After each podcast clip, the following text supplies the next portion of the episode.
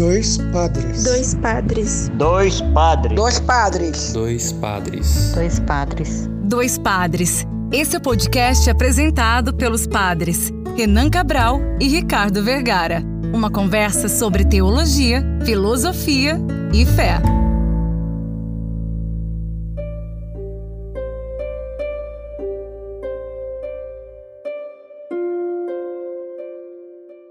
Olá, ouvintes, está começando mais uma edição do nosso podcast Dois Padres. Eu sou o Padre Renan. Eu sou o Padre Ricardo. E nessa segunda-feira entramos na Semana Santa.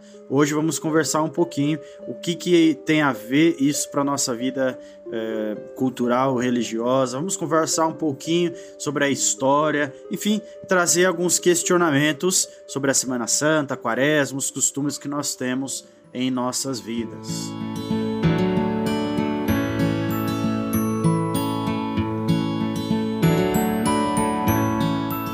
Muito bem, estamos aqui então, é, começando esse bate-papo aqui, falando com todos vocês aí em casa. É, como eu disse no início, né, a gente está então numa reta final para celebração da Páscoa. Estamos na Semana Santa ou Semana Maior, nos preparando para o motivo de nossa fé, para nossa existência, Jesus Cristo ressuscitado. Então, estávamos uh, conversando esses dias eu e o Padre Renan e lembramos algumas coisas que era muito comum quando eu era criança e talvez mais ainda quando meus pais e os pais do Padre Renan eram crianças, até nossos avós, quem sabe, tinham alguns costumes. Então a gente vai falar um pouquinho é, sobre alguma dessas coisas aqui com vocês. Quando a gente era criança, eu lembro muito em casa de que eu ia pra catequese, claramente, mas quando chegava essa semana, como o padre Ricardo disse, essa semana maior, a Semana Santa, meu pai é muito ligado a essas coisas porque meu pai veio do interiorzinho da Bahia lá, sabe? Então ele tá aqui há muito tempo em São Paulo, mas ele foi criado, a adolescência, a infância dele todinha lá. Então ele carrega os costumes e passou pra gente. Então eu lembro muito de que quando a gente era criança na catequese, a minha irmã e eu, minha mãe era menos inflamada nessas coisas da Semana Santa que meu pai. Né? Então, como ele era a maior voz em casa, assim, ele falava e a gente meio que, entre aspas, obedecia ali. Então, uma, uma coisa que era muito. Esses dias a gente até tava dando risada disso, né? Não que esse costume tenha se perdido, porque a gente relativizou isso, né? Mas porque a gente deu um outro passo para entender as coisas. Mas como culturalmente isso é importante. Na sexta-feira santa, por exemplo, meu pai não deixava a gente escovar o dente. Nossa. Não, de, não deixava a gente pichar o cabelo. E por quê? Tinha três horas da tarde a celebração. Então, no máximo, a gente tinha que estar arrumadinho lá na celebração. Mas é, é aquela celebração extremamente penitencial, silenciosa. É a celebração da morte de Cristo. Então, assim, era um dia literalmente de silêncio em casa. Meu pai, desde pequeno, desde que eu sou pequeno, ele ouvia lá em casa muito rádio, assim, né? E ele desligava o rádio nesse dia, não assistia televisão, a gente ficava o tempo todo em casa como se fosse um grande retiro, assim, sabe? Olha só. E isso, isso se estendia até o sábado. Só que acontece, outras coisas foram aparecendo. Eu lembro de ter feito com meu pai isso umas três vezes na vida. É, e uma delas é uma memória bem recente, para mim, eu devia ter já uns 15 para 16 anos, que foi quando a gente, pela terceira vez que eu tinha feito com meu pai, foi montar um boneco, né, como Judas, para malhar esse Judas ali. A casa dos meus pais tem dois andares, né? Então tem uma varandinha em cima e ele amarrou lá, né, o Judas de manhãzinha no sábado e no final da tarde, antes da gente ir pra missa da vigília, a gente fez aquela brincadeira na rua. Então assim, esse é um dos costumes. Mas claramente, o não comer peixe é uma outra coisa que a gente sabe, né? Existe um mandamento da igreja na quarta-feira de cinzas e na sexta-feira santa. Mas ali em casa era observado toda quarta e toda sexta dentro da quaresma. E dentre outras coisas, e assim, como isso marcou a minha vida, sabe? É, é essa, essa questão de, de malhar o Judas, acho que é até interessante a gente depois, daqui a pouco, retomar esse assunto, porque, enfim, gera um debate muito, muito, muito longo sobre isso. É um pouco do que a gente vai falar também mais tarde. Mas eu lembro de, de algumas coisas que a gente vivia. Aliás, antes, uma, pequena história, né? Você falou aí da Sexta-feira Santa, a igreja pede, né? Que não a gente faça jejum e abstinência de carne. Quarta-feira de cinza, sexta-feira santa. Obviamente tem gente que faz isso toda sexta, toda quarta, uma vez por mês, sei lá. E eu lembro de eu criança ter ido nessa celebração, meio sombria, meio dramática, silenciosa, meio sem entender muito bem. Devia ter, eu não sei, uns 10 anos, 11, não faço ideia. Eu sei que era criança. E aí, fomos para casa, e aí um desses costumes também, né, de não não tinha essa coisa de, de não, não, não pentear o cabelo, não escovar o dente. Eu lembro de não ter fazer esforços. Eu não podia varrer a casa. Isso, não podia, né? Não podia fazer faxina. Minha avó falava muito isso. Minhas avós, né? E minha mãe trouxe, meu pai também. E aí, nesse dia, eu lembro que uns, uns dois dias atrás, né? É, quinta, quarta-feira, minha mãe e meus pais foram no mercado compraram aquela mortadela é, que vem, como que eu posso explicar? Num saquinho, sabe? Uhum. Que, é, que é um uhum. tarugo de mortadela. É, de uns 20 centímetros, assim, você vai cortando ele em fatias ou cortando em quadradinhos. Era muito comum nessa época, né? É, anos 90.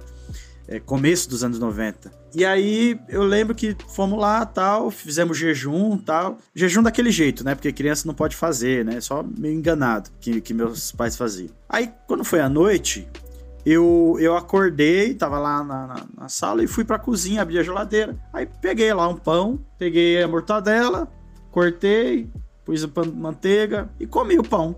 Eu tô na metade do pão, eu entrei em choque. Eu parei assim, parei, e aí eu me liguei que eu tava comendo carne na Sexta-feira Santa.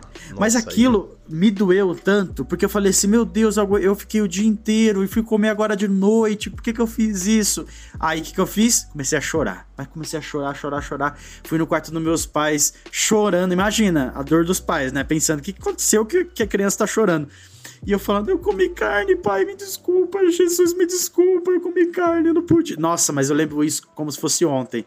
Eu chorava com um sentimento assim, sabe? Uhum. Aí meus pais acalmaram, né? Conversaram. Não, você foi sem querer, né? Você esqueceu, tudo bem, Jesus vai perdoar sim. Eu falava, eu não quero ir pro inferno, mãe, eu não quero ir pro inferno. Eu falava assim. E aí. É o medo é, do inferno. Não, pedindo desculpa, sabe? Eu não quis ofender Jesus, alguma coisa assim. É bonito de se ver, tem, tem um seu ponto, claro. É, mas entra naquilo que a gente vai falar daqui a pouco, há também um, um choque muito grande, né? Um trauma gigante para uma vivência de fé que não é esse o objetivo. Não é esse o objetivo. Eu anotei umas coisas aqui é, que quando a gente, pelo menos os costumes que eu ouvia da minha avó, da meus, minhas avós, meus pais, que eram esses que a gente falou, as pessoas procuravam não brigar, dentro de casa não tinha ofensa, né? Então o irmão falava com o outro, já parava, não, não, estamos na Semana Santa, estamos na Quaresma, tem que respeitar as pessoas. Tinham um cuidado melhor um com o outro. Na minha avó tinha, tinha uma vilinha, uma vila lá. Sempre tinha um pessoal que doava na Semana Santa produtos, alimentos para as famílias carentes, ou na quaresma, né? Então, esses costumes da época, a gente vai pensar, nossa, que coisa antiga, ultrapassada, não poder varrer, que esquisito, as pessoas tinham cuidado, as pessoas se sentiam criminosas de estar tá fazendo alguma coisa errada, né? Uhum. Mas era um jeito de, de viver o que a quaresma propõe, né?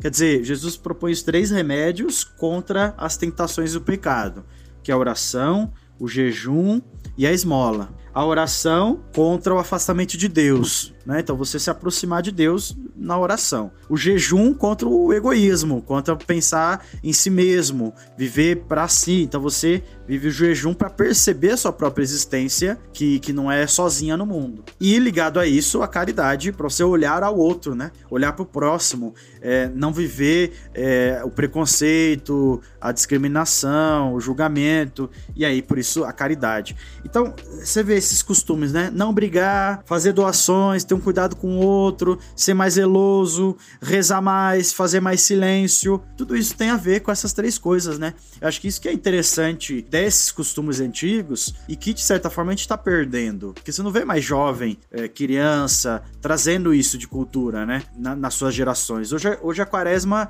é qualquer outra coisa. É tipo, é, é como se fosse qualquer outro dia. Não tem mais aquela coisa que a gente foi falando de ter um silêncio nas ruas, ter uma, uma tranquilidade maior, um respeito. Na sexta-feira você vê gente fazendo churrasco não tá nem aí pra religião do outro. Tudo bem, a religião é do outro, cada um faz o que quer, mas você tinha esse respeito, né? É, é, as igrejas, quem tinha boteco, barzinha, baixava o som ou a porta enquanto tinha missa. Hoje nem isso você tem, né? Não tem mais aquela coisa de bons vizinhos. É, eu ainda, ainda acredito nessa. Quando você falou dos bons vizinhos, penso nessas coisas de bons costumes ou de coisas que pertenceram a nós ou a gente cresceu bastante já. E de fato a gente está tão dentro é, dessa vida nossa de padre da igreja. Mas quando eu penso em Semana Santa, nessa coisa de Semana Maior, como a gente vai nomeando, apelidando essa semana, ou esses nossos costumes, em lugares muito de interior.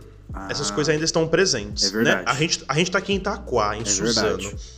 A gente tem aqui as nossas paróquias muito bem populosas e muito bem participativas, mas, por exemplo, nós temos de mais importante nessa nossa Semana Santa, tudo é importante. A celebração do trido, a gente não vai nem entrar nesses, nesses, nesses temas aqui, mas quando a gente pensa Sexta-feira Santa para todo mundo é um dia santo, não é só porque é um feriado, é um feriado nacional, mas pra gente não é um feriado, é um dia santo, é um dia de reflexão, é um dia que a gente celebra a morte de Jesus, Ponto. Mas quando a gente olha para os interiores, eu tô falando não só dos interiores aqui de São Paulo, né? Você pensa os interiores de qualquer estado do nosso país, interiores são lugares que ainda continuam a resguardar esses costumes, né? Porque talvez lá nos interiores estejam presentes essas pessoas que a gente foi dizendo, os nossos avós mais idosos ou jovens que ainda não foram para as grandes cidades para estudar, para trabalhar, e estão lá ainda muito ligados a essa cultura. E aí quando chegam aqui na cidade grande, é, não é que se perdem, né?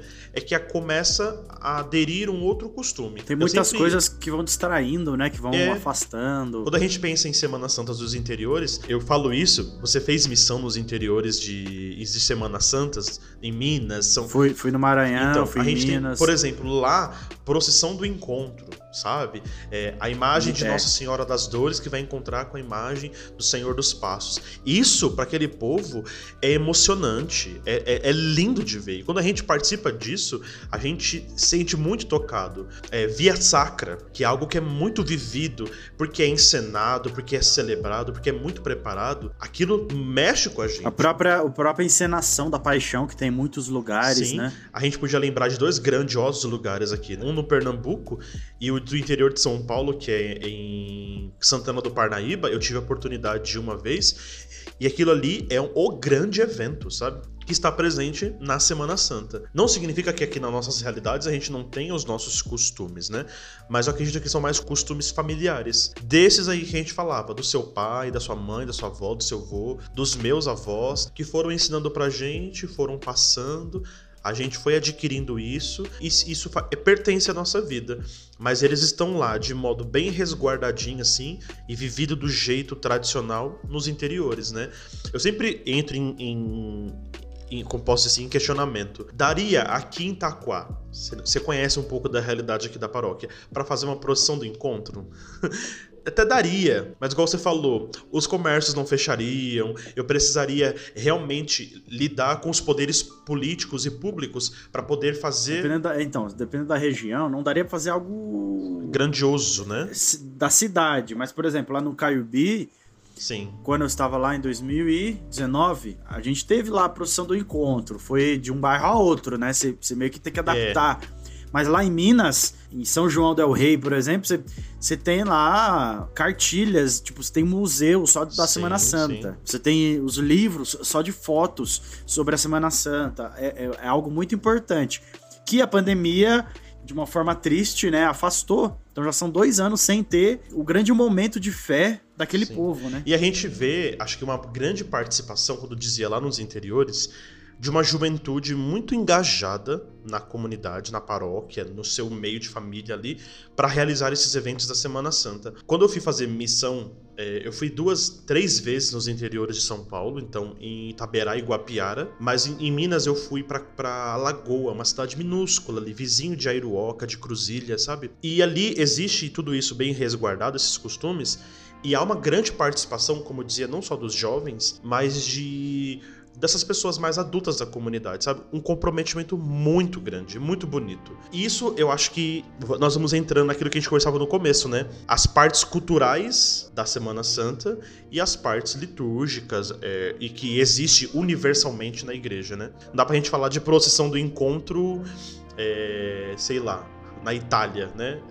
A gente, produção do encontro, sermão do encontro. Existe lá a pessoa que vai fazer o sermão todo mundo espera o sermão daquele ano. É, é a gente falou alguns costumes, né? Alguma coisa assim, bem pouco, né? Do que a gente lembrou e tal. Não vamos entrar na liturgia, que por si só é riquíssima, sabe? O Trido Pascal é uma coisa assim riquíssima, mais do que rica, sabe?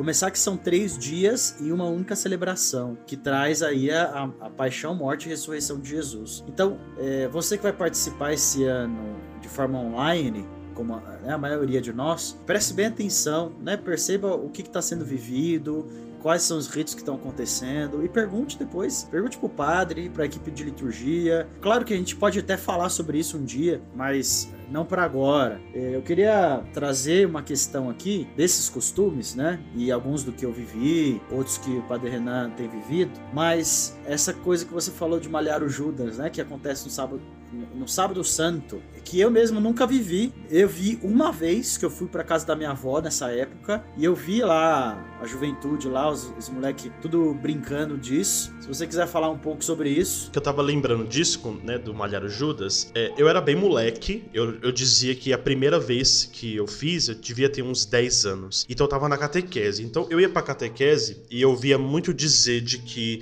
é a semana que nós recordamos a morte de Jesus, celebramos, e ele só morreu porque teve alguém que traiu Jesus. E aquilo era muito presente nas nossas cabeças. E eu ia para casa e meu pai alimentava mais aquilo e falava muito daquilo, né? E ele falava assim: ah, lá na Bahia a gente malhava o Judas, eu vou te ensinar. E assim, meu pai é peão de, de firma, de obra, né? Então, ele é, ele trabalha com forro, né? Então, meu pai sempre teve roupa velha de trabalho. Então, calça velha, camiseta velha, roupa velha.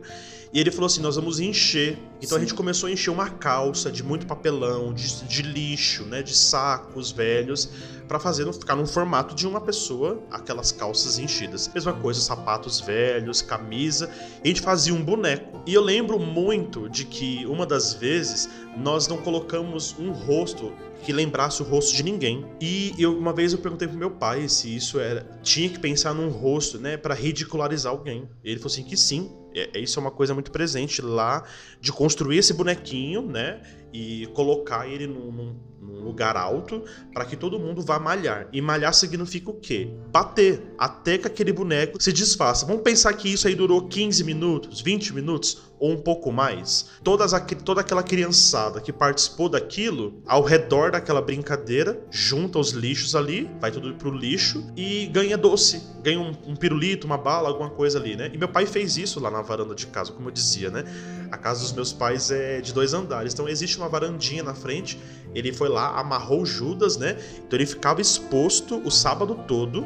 E aí tu perguntava, o seu Zé, que hora que vai malhar o Judas? Tal hora. O seu Zé, e aí três horas da tarde, e, e, começava a malhar o Judas. Isso no, no, no sábado? No, no sábado de aleluia, no sábado santo. No sábado, Isso. antes da missa. Antes da missa. Porque assim, é tido, né? A gente sabe isso como sábado do silêncio, mas ali não tinha silêncio nenhum, porque era uma zona, né?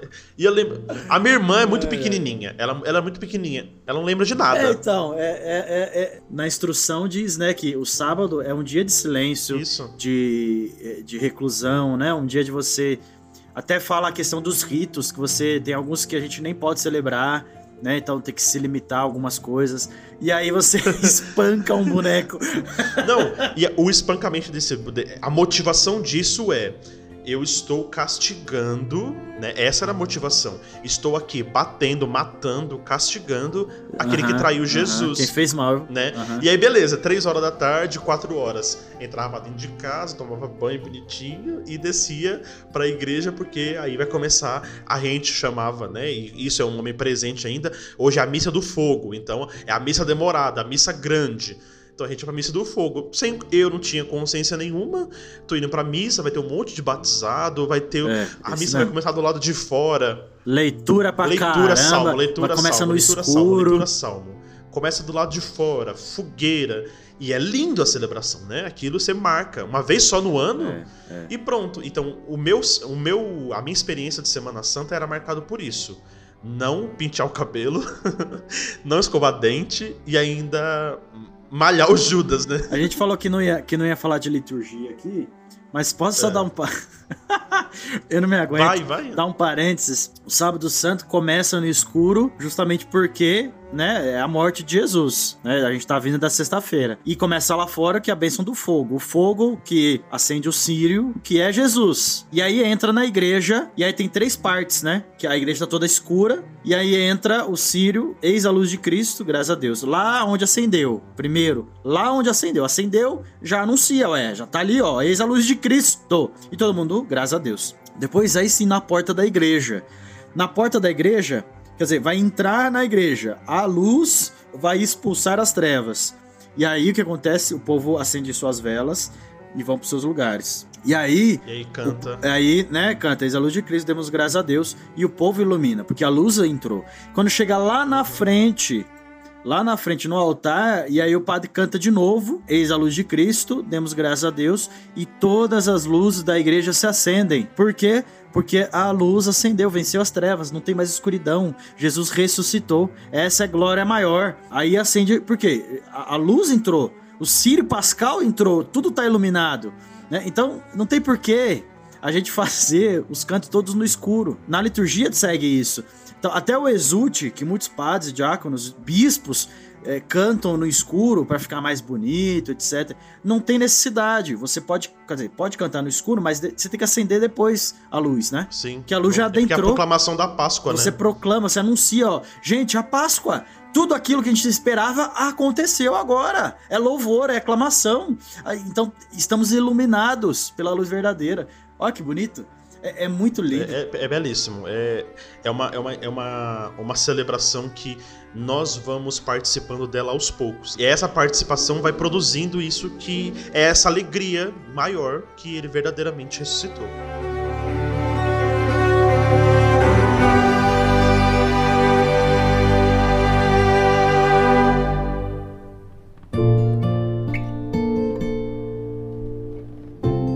Quando você falava disso, eu lembrava de.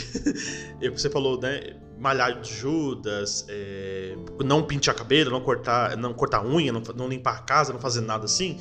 Mas outra coisa que é muito presente é de que, assim, eu tenho um monte de primo, um monte de tio, padrinhos, e todo mundo tinha essa coisa de troca de chocolate, sabe? E uma dessas vezes eu comi tanto chocolate tanto, tanto, tanto, porque assim, à vontade, e meu pai brigava muito, não podia comer nenhum chocolate antes de voltar pra casa do- da celebração, né? E só no Ah, domingo sim, de manhã, sim, sim. no almoço, Isso. Eu, eu pra ainda, comer o chocolate. eu ainda era criança. Eu empanturrei. Eu não sei, Empanturrei eu não de sei, chocolate. só um intervalinho. Eu não sei, eu não sei se você tinha isso, mas quando eu era criança, até meio adulto também, ah, os meus pais escondiam um ovo de Páscoa em casa. Não sei se você teve isso. Sim, Eles compravam, sim, sei lá, claro. uns três ovos pra cada. Na época você podia comprar um ovo sem precisar vender seu carro, né? Mas Que agora, né? é. Então, eles compravam vários ovos, assim, escondia pela casa e colocava dicas, é, papeizinho pra você. Nossa, era uma diversão. Então, o domingo começava, É. tanto quando eu ia na avó, qualquer lugar. Teve até um dia, eu já tava até no seminário, vê se pode. Fui, fui em casa e aí minha mãe falou: Ó, tem um ovo pra você aqui em casa. eu Tem, tive, tem que tive procurar. que procurar. Não, mas isso é bonito, porque quando eu penso nessa coisa, é, eu lembro que eu falei que tem um monte de primo, um monte de. Todo mundo era criança, né? Então a gente tava reunido ali e não via a hora de chegar o domingo de Páscoa cedo. Não era pra celebrar a, a ressurreição, era pra comer chocolate. Eu comi tanto chocolate uma vez, eu nem sei quantos anos que eu tinha, que eu passei mal de parar no hospital. Ô, louco. É, assim, eu, eu, eu, eu vomitava muito, né? E, e era muito terrível, assim, de verdade, de, de pensar a quantidade de chocolate que eu comi. Aí minha- eu lembro que eu fiquei de castigo, minha mãe brigou e falou assim: não, você comeu chocolate demais e isso é absurdo. Eu fiquei aqui- naquela primeira semana da Páscoa sem comer chocolate. Na outra já voltei, porque ainda tinha muito chocolate em casa. Aí já voltou logo. Já voltei. Mas isso que eu tava falando, né? Dessa motivação de malhar o Judas. E quando penso nessa coisa da motivação, a gente pode pensar o que, que os evangelhos têm a nos mostrar, né? Por que, que cresceu tanto essa, essa ideia de que esse apóstolo é, é o traidor, né? Da onde vem essa tradição? É, da onde surge isso? E por que, que isso cresceu de modo tão absurdo a ponto de esse costume virar a gente criar um boneco É, então. de malhar o Judas, Como né? que surgiu isso, né? Mas quando a gente pensa nos evangelhos, você ouvinte, pensa comigo aqui. Nós temos ali no- na Bíblia quatro evangelhos. Então, existe dois grupos. é, um grupo de três evangelhos e um grupo de um. Ele é sozinho nesse grupo. O evangelho de João, ele não entra no outro grupo chamado de sinóticos, que é de Mateus, de Marcos e de Lucas.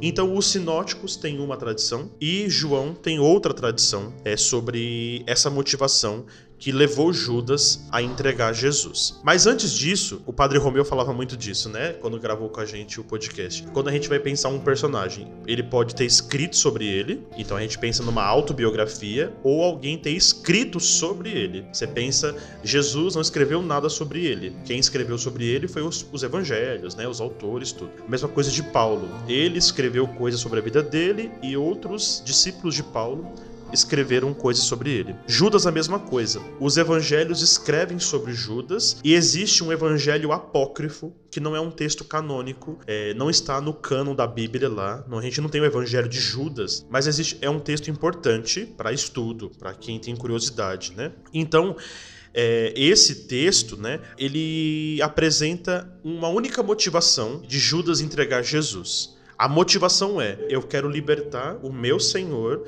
desse corpo, esse corpo físico que o aprisiona nesse mundo. Isso é uma ideia muito gnóstica, né, de que o corpo nos prende. É uma ideia quase que filosófica. E ali, quando que esse texto é escrito? No segundo século. Então ele está bastante já, muito distante dos eventos da, os eventos pascal de Jesus, né? A morte, a paixão, a morte e a ressurreição. Em qualquer texto bíblico, ele não é uma, uma narrativa Isso. ao vivo, né? Não é alguém que está lá escrevendo Uhum na hora que tá acontecendo. E aí, quando a gente pensa ali nos evangelhos é, sinóticos, né, Mateus, Marcos e Lucas, sobretudo em Mateus, a motivação de Judas foi dinheiro. Judas queria dinheiro, ele queria é, ser dono de um terreno, de comprar uma, um lugar, e aí, para ter essa quantia grande de dinheiro, ele entregou Jesus então ao sinédrio. Então essa ganância, essa entrega por dinheiro. Essa uma tradição no presente nos sinóticos. A outra tradição que está presente em um dos sinóticos, que é em Lucas, mas em, mais presente em João, é de que o diabo entrou em Judas e aí por isso ele entrega Jesus. Então pensa comigo, essas duas tradições, elas chegaram até hoje uma pela tradição oral, outra pela tradição escrita, mas elas estão presentes até os nossos dias, né? É, como a gente vai olhando muitas vezes essa figura de traição. Mas assim, existe uma outra ideia de achar que Judas era um grande ladrão. Na verdade, aqui a gente não pode nem confundir esse Judas com o bom ladrão lá da cruz, né? Porque aí é uma outra ideia. Não, falar que Judas é ladrão é fácil porque era ele quem cuidava do dinheiro, né? Isso. Ele era o, o tesoureiro do grupo. Aquele, o, o, o, Era o pároco do grupo, porque é o pároco que cuida do dinheiro, né? É, o, o econômo. o econômo. Sendo esses os evangelhos mais tardios, sobretudo o evangelho de João, então essa ideia de, de ladrão, dessas coisas assim, talvez não seja tão relevante mais a, a essa ideia de que Judas tenha entregado Jesus por dinheiro, mas por, por causa da entrada do diabo, né?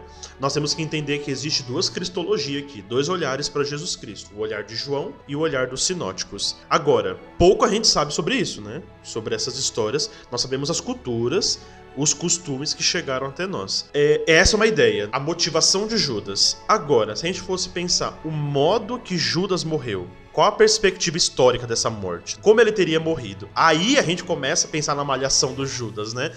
Porque meu pai poderia muito bem ter erguido lá na varanda de casa uma grande vareta, assim, né? Um, uma grande madeira amarrado à cabeça do Judas para que a gente ficasse só com, com pedaços de pau ou, ou nos murros mesmos ali malhando esse Judas que é uma ideia que se tem de que Judas tenha se enforcado. É, antes disso, né, vem, vem a gente pensar assim, eu, eu vou acabar adiantando o tema, mas assim, como que ele foi malhado porque ele traiu Jesus? Mesmo que se ele tivesse boas intenções, né, dizendo assim, ah, ele vai se libertar desse corpo, ele vai, Sim. vai se mostrar que é poderoso, ele vai mostrar, né, o Padre Romeu falava isso, ele falou agora, é, é, talvez o povo da época começou a malhar ele, cancelando ele, né? Então falando assim, poxa, o que, que você fez? Você não presta, caramba, você é louco, poxa, você não acreditou nele, meu, você denunciou o cara, meu, você também é, é muito maldoso, você não podia ter conversado com ele antes, né? Você podia ter perguntado,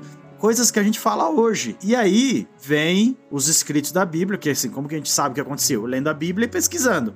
Pesquisando o quê? A arqueologia e os poucos registros físicos que existem, tanto em texto, mas também aqueles que a arqueologia descobre, que são itens, são pinturas, são objetos. E aí o, o, o padre Renan ia começar a falar. Existem, existem duas possibilidades dele ter morrido. Por que duas possibilidades? Porque em nenhum lugar está escrito Jesus, é, Judas fez isso fez aquilo. Porém, há escritos de amigos que traíram outros amigos e aí, há duas coisas que era comum fazer. A pessoa via que foi um traíra que fez algo, meteu os pés pelas mãos, e ao invés dele simplesmente bloquear o outro no WhatsApp e seguir sua vida, eles tinham um, uma questão de honra, né? E aí procuravam se matar foi encontrada essas duas maneiras. Por isso que é atribuída também a Judas, porque ele se considerava um amigo, alguém próximo de Jesus, e errou, e por isso, muito provavelmente, ele caiu numa dessas duas coisas que aconteciam nessa época, em dois uhum. lugares distintos. Onde, como disse o Padre Ricardo, né? Onde a gente encontra o Novo Testamento é base para essas tradições. Então, ali no Evangelho de Mateus, nós temos a primeira tradição. Quando a gente pensa no Evangelho, é porque é o escrito mais antigo, tá?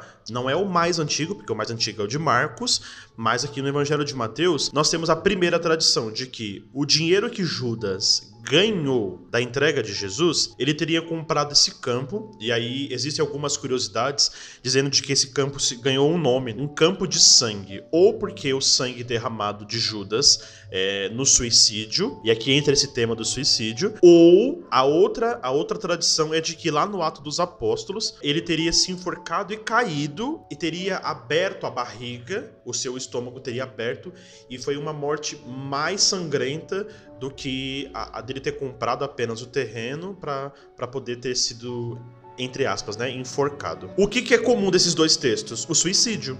E aí a gente começa uma tradição muito. Só antes de entrar na evolução do tema, né? Eu lembro de uma aula do, do Romeu ele falando isso, falando assim: ora, é, segundo a tradição, um amigo trai outro, ele se joga do precipício. Porque ele vê o que, que ele fez, é, é isso, ele se cancela. Ou então ele se enforca. É, porque acontece muito isso. Tem registros bíblicos, históricos, enfim, tem registro de grandes amigos ou que se enforcaram ou que se jogaram do precipício. E por isso é atribuído a Judas, por conta desses gestos que ele teria tido, de comprar um terreno, de ir para um lugar, um lugar isolado, por isso que se atribui a Judas. Muito provavelmente ele fez uma dessas duas coisas. Porque, de novo, a tradição vai dizendo, né? Aí agora sim a gente pode voltar. Não, voltando nessa coisa que você falou em relação ao suicídio, é porque a gente não pode. É, isso é uma grande maldade, assim, sabe? Uma maldade muito social começar a atribuir a alguém que por.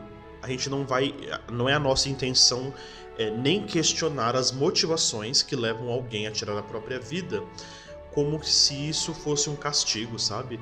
ou que aquela pessoa é demoníaca, ou ela está é, com possessões, ah, ele estava possuído pelo demônio, por isso que se, se matou. A gente nem tem esse espaço aberto aqui no podcast para questionar o suicídio, né? mas para ter compaixão.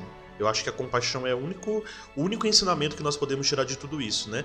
Compadecer-se desse que, num sofrimento tão profundo, a única saída que ele encontrou foi tirar a própria vida. E aí a gente começa então a se questionar. É, e essa pergunta talvez seja aqui pra gente entrar onde a gente queria chegar. Por que que em muitos lugares cresceu-se a tradição de malhar o Judas? Nós, hoje é 2021 ainda, né? 2021 nós temos aí pouco, pouco mais ou pouco menos de 500 anos de colonização do Brasil.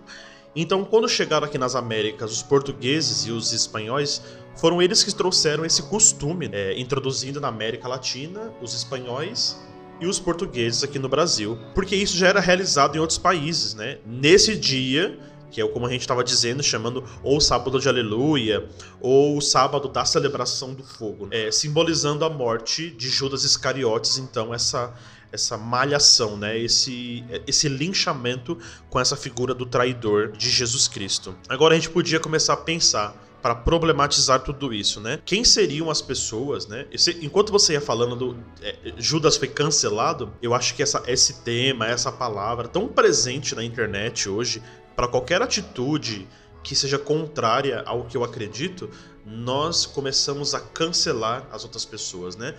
talvez nós começamos a fazer aqui o que eu, como criança, lá com meu pai na rua fazia: né? malhar alguém, expor alguém, fazer com que aquela pessoa esteja exposta e linchada, né, socialmente. E eu acredito que há uma perda de dignidade em tudo isso, né? A gente não tá passando pano e nem romantizando o Judas aqui. É, a gente tá falando da problematização que há por trás nessa ideia de, de, de linchar alguém, né? Por uma traição, sem saber as motivações. Eu acho que não sei se os apóstolos sabiam, né? Das motivações.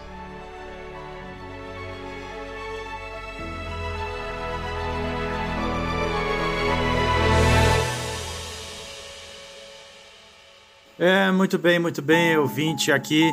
Você não vai embora, fica aí conosco que é, não a gente corta. precisa manter, como diz a Leila, vamos manter essa faixa de retenção aí, gente. Vamos entrar agora nesse terceiro terço, né, essa última parte do nosso episódio.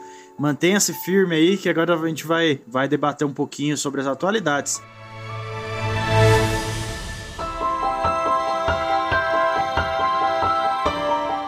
Quem são as pessoas é, linchadas hoje? É claro, a gente não, nem precisa citar tantos exemplos. Gente que é confundida com a mulher que fazia magia negra e foi linchada na rua. Bandido que foi confundido com outro e foi linchado. Eh, não é isso que a gente tem que fazer também, né? Não tá defendendo a traição de Judas e não tá defendendo quem mata o outro. Por, por mata o cara na porta do hospital enforcado, só porque sim. Então, o que, que nós vamos falar aqui é o que a sociedade nos coloca. O nosso último episódio foi bem intenso e a gente passou um pouquinho meio por cima disso. Não com esse tema, mas falando. Hoje a gente pode pensar, por exemplo, um casal, uma união estável. Casal de segunda união, né? A gente tem muito isso, principalmente na nossa igreja hoje. Casais que casaram, tudo certinho e tal, mas não deu certo, separou, ué, separou, não, não, não, não vingou. E depois vive uma outra união com uma pessoa a vida inteira, por anos e anos e isso vai muito bem. Outra coisa que a gente vê hoje que são os leprosos de hoje em dia, né? São, são as mães solteiras. É, hoje até um pouco, é, quer dizer, não posso falar, não tem lugar de fala, né? Tô falando pelo que eu acho, posso estar enganado, mas um preconceito um pouco menor do que alguns anos atrás, não é? Que era até como um crime é, ser mãe solteira, isso moral, né? Moralmente falando. Sim, o Papa Francisco nos fez esse convite, não é tão, tão antigo, Uhum. de olhar para essas mulheres que são mães e são chamadas é, de modo preconceituoso de solteiras como mães apenas. Elas são mães. Mãe é mãe, e né? pronto. Não precisa saber se ela tá casada ou se ela é solteira, né? E solteirice ou casada, não sei o que, isso é, é, Claro que matrimônio é importante, mas isso é, uma, é um estado civil, né? E é importante para outros lugares. Se, se ontem, se nesse tempo de Jesus, né, o cobrador de impostos, o, o Judas, né, o traíra, o leproso, a viúva, o órfão, eram esses os injustiçados, aqueles mal vistos pelo povo, hoje são esses aqui. Né? Alguns desses, a mãe solteira, o casal de segunda união, aquele que tem problemas com drogas, aquele que mora na rua, aquele que é da comunidade LGBTQIA, aquele que gosta de pessoas do mesmo sexo, é aquele que vai de bermuda pra igreja. Nossa. Olha, vê se pode, tem isso também. Tem isso também. Aquele que, né, fo- foi de. Nossa, você tá de bermuda, não pode, tá em pecado criminoso, vai embora daqui. A gente tem. Então a gente tem esses leprosos do dia de hoje, né? Hoje em dia. Assim, é, esses leprosos marginalizados que, que estão presentes em nós, é que existe o nosso grande questionamento, né? Mas qual é a nossa atitude, né? A gente falava tanto disso no, no programa passado, de vencer violências, né? Superar intolerâncias. Violência não se vence com violência, é com a paz, é com o amor. É, é com a paz. E, é- e eu- parece ser muito uma aberração a gente falar disso. Como que vence a violência? Não agindo com violência. Como que eu venço um, um- um preconceito? Não agindo com preconceito, sendo alguém que possa entender ou olhar para a humanidade da outra pessoa, né? Na humanidade dessa pessoa existe tantas camadas importantes, tanta coisa que é relevante para a vida dessa pessoa ela não quer ser julgada, ela não quer ser excluída, ela quer ser acolhida, né? Ela quer ser nesse sentido de encontrar-se nesse lugar, nessa comunidade, nessa família, e não o linchamento, não a violência. E, e, a gente tem cada vez mais insistir nesse tema da nossa vida de superarmos as violências, né? Eu acho que o próprio Evangelho nos convida a isso. É essa semana tão grandiosa, tão bonita e cheia de tantos detalhes culturais, detalhes da liturgia, celebrações que motivam e mexem com o nosso coração e com a nossa vida, da gente rezar aqui, pensar a nossa vida, mudar a nossa consciência, o nosso coração, para eu não ser alguém mais violento, não ser alguém mais intolerante, não ser mais alguém que, que haja por impulsos, por aquilo que eu acredito como uma verdade absoluta da minha vida. Essa semana é uma semana de. A gente estudava muito isso na faculdade, o Padre Ricardo deve recordar disso. Os professores insistiam tanto com a gente que quando fôssemos padre, tratasse essa semana como um grande retiro para o grande povo de Deus, sabe? A gente tem oportunidade de fazer retiro quando a gente quer, como padre. O povo de Deus não. A nossa igreja, nós temos que trabalhar nesses dias da nossa semana essa intensificação de que Jesus é paz, de que o Senhor, pela própria vida, e ninguém tira a vida de Jesus, ninguém tira, porque no Evangelho de João ele vai dizer: Eu a dou livremente, eu entrego, é um ato de, de misericórdia tão grande de Deus que nos faz então agir transformados, né? Então, deixarmos um pouco essa moral tão massacradora da vida das pessoas de lado, essa, essas, esses pensamentos sociais aí que existem entre nós que humilha, que lincha, que marginaliza o outro para sermos verdadeiramente um lugar de fraternidade, de acolhida, de união, é, que é e deve ser a igreja, né? E se a igreja é a nossa casa nesse tempo, porque nós vamos aí participar da Semana Santa online, pelas transmissões de YouTube e Facebook, que a nossa família, que a nossa casa, então, seja esse lugar particular e essencial para viver essa grandiosidade dessa semana.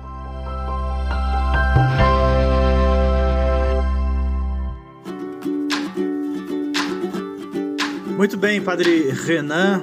É, chegamos aí ao, ao, fim de mais um programa. Que pena. A gente passou aqui, como todos os outros, é o início de uma conversa. Vamos continuar conversando nos comentários. Mande seu e-mail para nós. Por falar nisso, a gente continuou nosso papo. Olha que legal. A gente tem falado tanto, tanto, tanto que tá dando certo. O último episódio teve um engajamento muito bom. As pessoas ouviram, gostaram bastante. Pelo menos as que gostaram falaram conosco, né? Se alguém não gostou, não falou, então, mas fique à vontade para você passar para nós o que você achou. E nós temos aqui então a continuação daquela conversa que iniciamos no episódio 16, Jesus histórico e a comunidade LGBTQIA+.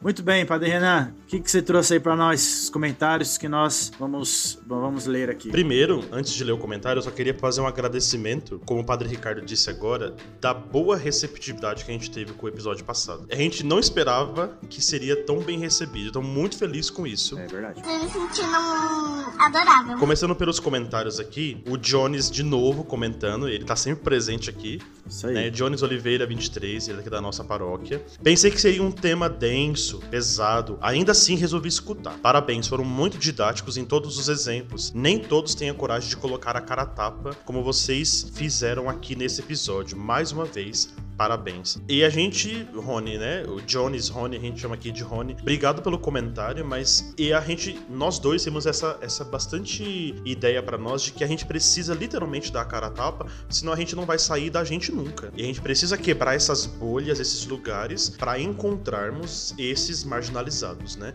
E nós, essa foi a nossa real intenção com o episódio, né? De criar pontes, porque já tem muita barreira criada. Então, muito obrigado pelo comentário. Muito obrigado. Temos aqui esse um pouco diferente, a, a Juliane Ishida disse aqui: Poxa, esperava a entrevista com o Padre é, pois é, pois é. Eu também. Espera, vai vir. Ah, vai chegar, gente, vai chegar.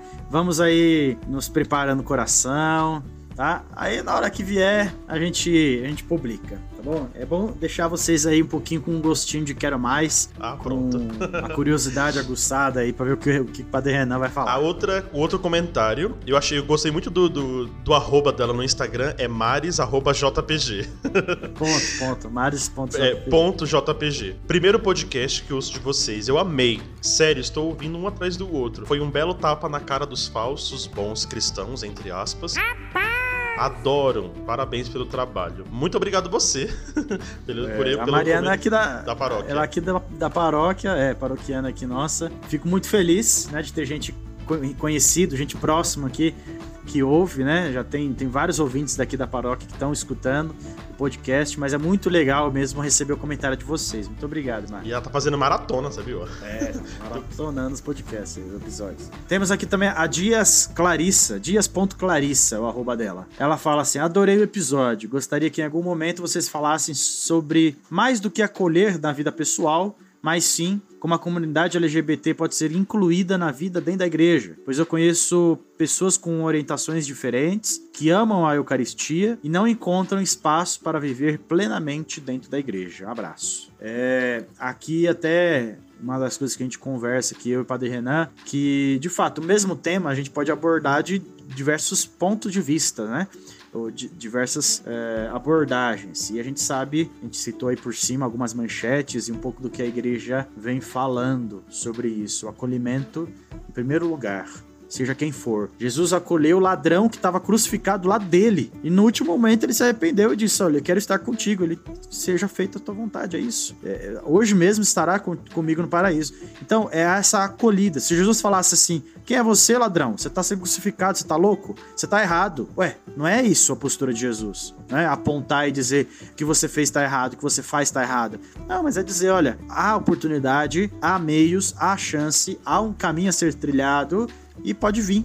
Chega, junto. O outro comentário é de pe.aldesouza, né, o padre André, comentou assim: falando da liquidificação das coisas, muito bem tratado por Bauman, vemos em nosso tempo a liquidificação da pessoa. Hoje é mais importante o rótulo que cada um carrega, perdemos o essencial, o verdadeiro valor da vida humana. Parabéns pelo trabalho. Padre André, muito obrigado pelo comentário, né? E essa era a real intenção, né, de entender a pessoa humana nas suas diversas camadas, nas suas diversas características, mas entendê-la e acolher a pessoa. O Padre Ricardo acabou de falar não o que ela faz, né, mas o que ela é, de fato, como ela se entrega a esse projeto que, que Jesus nos chama, que é o seu reino. Moraes 35. Gente, comece a mandar aí, comece a mandar comentário. Vai chegar uma hora que a gente não vai ler todos. Então, a gente vai ter que ler um ou outro. Moraes 35. Sensacional. Sensacional o episódio. Falou duas vezes.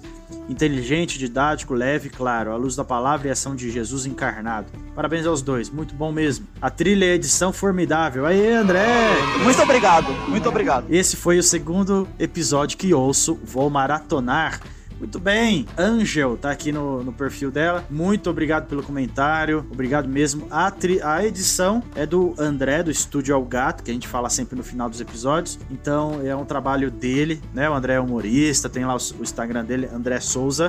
Arroba André Assunção. Muito legal ele ter assumido esse projeto conosco. Muito obrigado. Não tem palavras. O próximo comentário é de alguém que já participou aqui do podcast duas vezes, o Padre Xixito, o Padre Diogo. Então, arroba do Xixito. Parabéns por trazerem à tona uma discussão tão necessária em nosso tempo de polarização. Que aprendamos a nos relacionar com as pessoas e não somente com as suas ações. Abraços. Sigamos firmes. Obrigado, querido padre, amigo, querido. Muito obrigado pelo comentário. A gente tem que realmente, como o senhor disse, acolher a pessoa, né?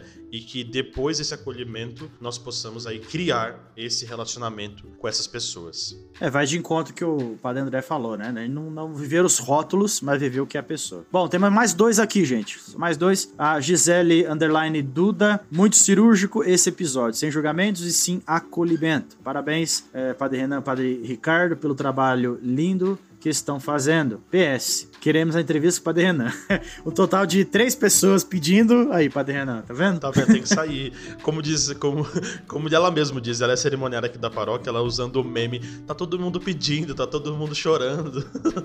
o outro comentário é da Stephanie Almeida underline S. Bom dia, padres Renan e Ricardo. A bênção dos senhores. Enquanto mulher da comunidade LGBTQIA+, que fui muito ferida por padre, diácono diácono e paroquianos, quase se afastou da igreja, mas voltou, graças a Deus. Esse episódio foi um grande abraço acolhedor em mim e em todos os meus irmãos que se encontram na mesma situação. É muito importante para mim saber que existem sacerdotes mais humanos e que estão alinhados com Jesus em quem deposito minha fé. Nunca busquei aceitação, mas respeito e empatia. E foi exatamente o que senti através desse papo com os senhores. Deus abençoe a vida, a missão e a vocação de vocês. Obrigado de coração. Nossa, até emociona o comentário aqui. Muito obrigado, Stephanie, pelo teu comentário. Nós queremos continuar que esse espaço do nosso podcast seja espaço de encontros, de conversa, de aprendizado, de colocar, de rir, de aprender coisas e que você seja muito bem-vinda, né? Assim como a igreja é o lugar que realmente todos devem, né? Que são, devem ser bem-vindos. Seja bem-vinda, seja bem acolhida. Muito bem, gente. Então, assim, a gente tá lendo aqui os comentários. Claro que os comentários são muito bons. Assim, é, é, é claro que a gente gosta de receber qualquer tipo de comentários bons ainda mais. Mas pode escrever o que for. Se você xingar a gente, achar ruim, mandar aqui, a gente vai ler também. A gente vai ler também porque é uma crítica nos ajuda a ver alguma, algum ponto que a gente não viu, ou enfim, adaptar alguma coisa. Então, se você quer deixar aí uma crítica, uma sugestão, uma ideia, pode falar conosco. Muito bem, Padre Renan, e esse foi mais um episódio do Espadas Podcast. Esse programa foi produzido por Padre Renan Cabral e Padre Ricardo Vergara. Pauta do Padre Renan e minha Padre Ricardo. Edição e sonorização, estúdio é o Gato. Colaboração, Fabi Ribeiro, que fez a vinheta de abertura, e a arte é de Luiz Fernando Santos. Eu espero que você tenha gostado. Siga-nos no Instagram, arroba Dois Padres Podcast. Dá um like, comenta no post do episódio, manda seu e-mail com uma pergunta, comentário, sugestão, crítica, fala, solta o verbo pra nós, doispadrespodcast.gmail.com. Nos vemos na semana que vem. Fique seguros, Deus abençoe, uma ótima Semana Santa, viva com entusiasmo essa semana, cada dia, e uma feliz Páscoa a você. Deus abençoe a todos, feliz Páscoa, uma boa Semana Santa.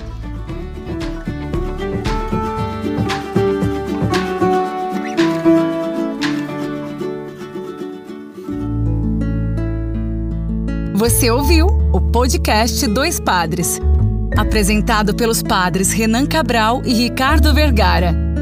Até a próxima!